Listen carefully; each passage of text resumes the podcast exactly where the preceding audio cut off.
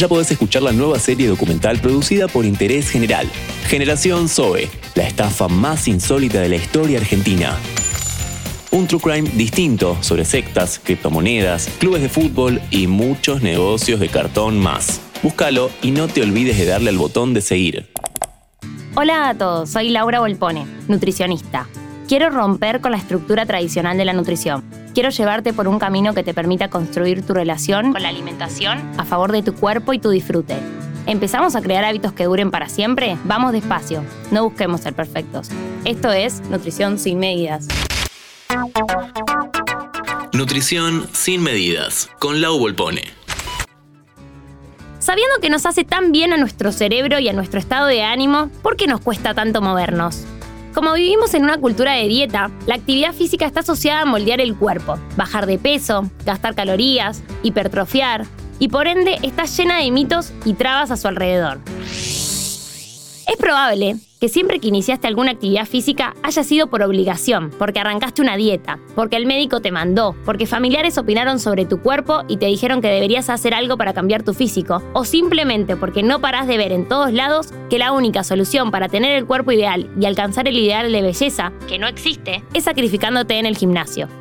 Muchas veces cuando se inicia una actividad en conjunto con una dieta, las personas llegan a entrenar sin la energía necesaria por falta de alimentos, ocasionando que haya extremo cansancio y no se pueda disfrutar completamente de los beneficios de moverse, lo cual dificulta el sostén de esa actividad debido a la mala experiencia o sensación. Además, en los espacios de gimnasios y entrenamientos suele haber mucho estigma de peso, lo cual lo vuelve un ambiente poco disfrutable y hostil.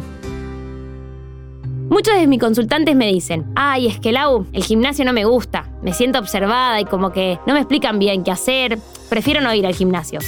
También existen otras razones por las cuales se dificulta el practicar un ejercicio, como las malas experiencias durante la infancia, como tener que correr a la fuerza, hacer entrenamiento militar, ser objeto de burlas por falta de coordinación y no ser elegido para equipos. También como forma de rebelión contra padres o cónyuges que presionan para realizar ejercicio físico. Todas estas asociaciones impiden que tengas una buena relación con la actividad física, llevándote al hartazgo y por ende no sosteniéndola a largo plazo. Ni que hablar de que es probable que nunca hayas encontrado un movimiento que disfrutes, porque siempre tus elecciones y pensamientos tuvieron el objetivo de modificar tu cuerpo. Sí, la cultura de la dieta puede lograr que la actividad física deje de ser saludable y empiece a ser negativa para tu salud. Tener el foco en modificar al cuerpo, tener el foco en el aspecto físico, nos desconecta del cuerpo.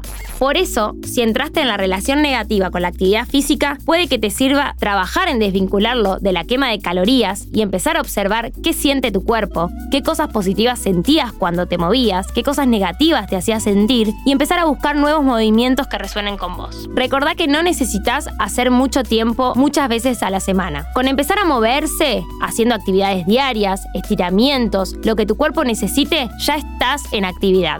Tengas el cuerpo que tengas y la edad que tengas, moverte te va a traer grandes beneficios, te va a hacer sentir bien y te va a ayudar a prevenir futuros problemas. Ayuda a proteger el cuerpo de los perjudiciales efectos del estrés crónico, siempre y cuando ese movimiento te genere placer, disfrute y sea algo que elijas hacer sin que te genere estrés o pesadumbre.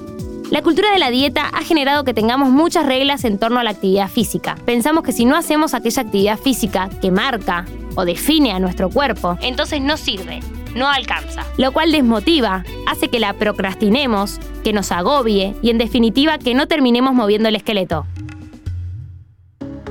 Peligroso es que tenemos el speech de que lo hacemos por salud y debajo de eso se esconden métodos compensatorios, anorexia, bulimias, vigorexias, ortorexias y muchos trastornos más. Por eso es fundamental que podamos soltar las reglas que nos propone la cultura de la dieta y que empecemos a conectar con nuestro cuerpo, nuestras ganas y nuestras necesidades.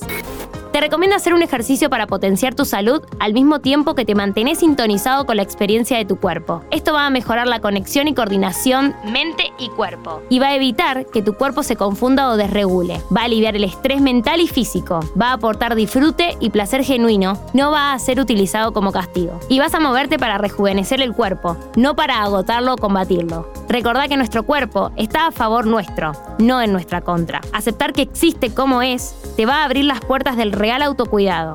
Lo haces por amor a tu cuerpo y no para destruirlo.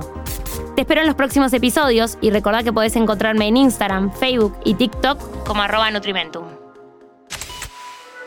Encontrarnos en Spotify, Amazon Music, Apple Podcast y en www.interesgeneral.com.ar. Interés General Podcast. Desde el 2020, el único podcast que te acompaña todos los días en tu rutina diaria.